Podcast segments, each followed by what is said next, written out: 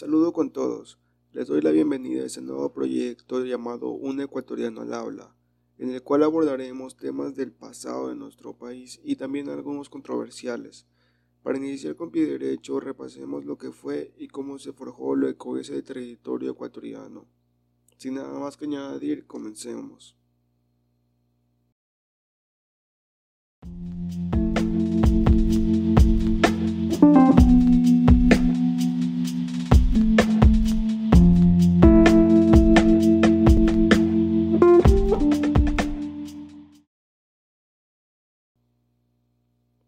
El 13 de mayo de 1830, habitantes de Quito resolvieron construir un Estado libre independiente, con los pueblos comprendidos en el Distrito del Sur y los más que quisieran unirse. Semanas después, en agosto, se reunieron en Riobamba para la primera constituyente. Uno de los problemas que afrontaron fue cómo se llamaría el nuevo país. Los guayaquileños y cuencanos rechazaron el nombre de Quito, motivo por el cual se resolvió llamar al nuevo Estado como lo habían hecho los franceses, que visitaron años atrás para hacer los estudios sobre la línea equinoccial. De esta manera nació el Ecuador. La historia de Ecuador se trata de un país que siempre ha estado luchando contra retos sociales, políticos, económicos y geográficos. Los mismos factores que han determinado la historia de Ecuador durante los dos últimos siglos continúan dominando el panorama actual.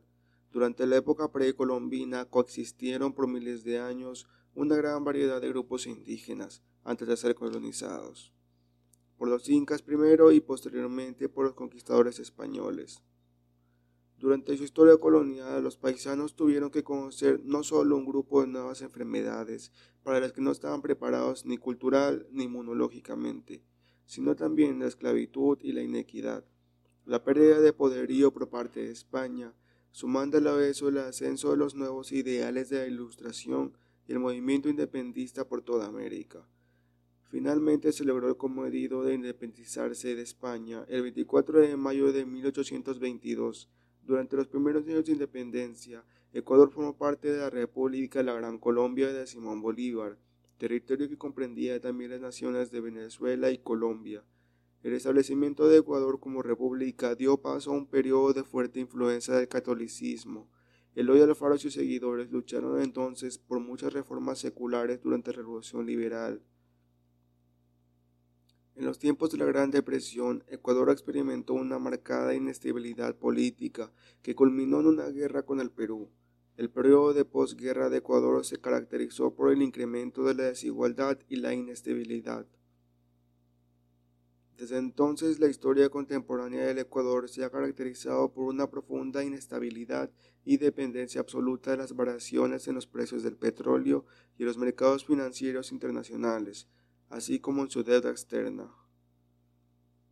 Esto es un breve resumen de lo que ha sido el Ecuador, visto de lo superficial, porque si se llegase a profundizar se nos extendría un poco más y por ser este mi primer podcast pensé que sería buena idea no extenderme demasiado hasta que le vaya ganando el tino a ello.